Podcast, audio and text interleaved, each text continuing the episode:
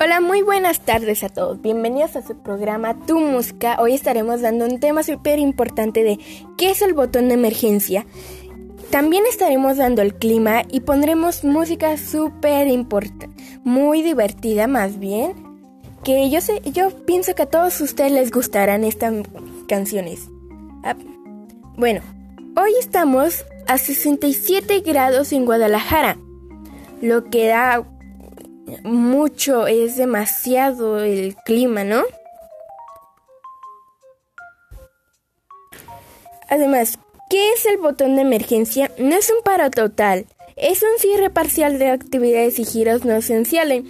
Es una estrategia diseñada por las autoridades estatales de salud para mitigar o reducir el índice de casos positivos de COVID-19. Esto está afectando mucho a la sociedad ya que por recursos, por dinero, de alguna u otra forma está afectando a, las, a los ciudadanos.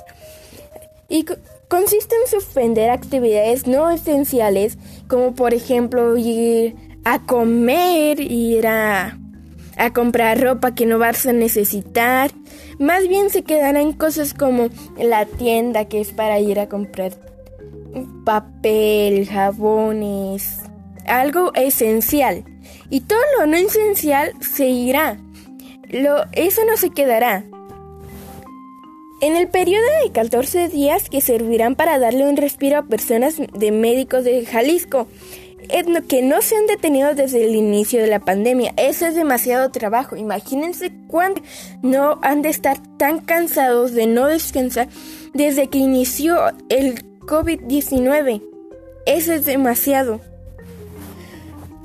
Además, nuestra prioridad como gobierno de Jalisco es asegurar la salud de las personas y jaliscienses como acción para mantener este derecho.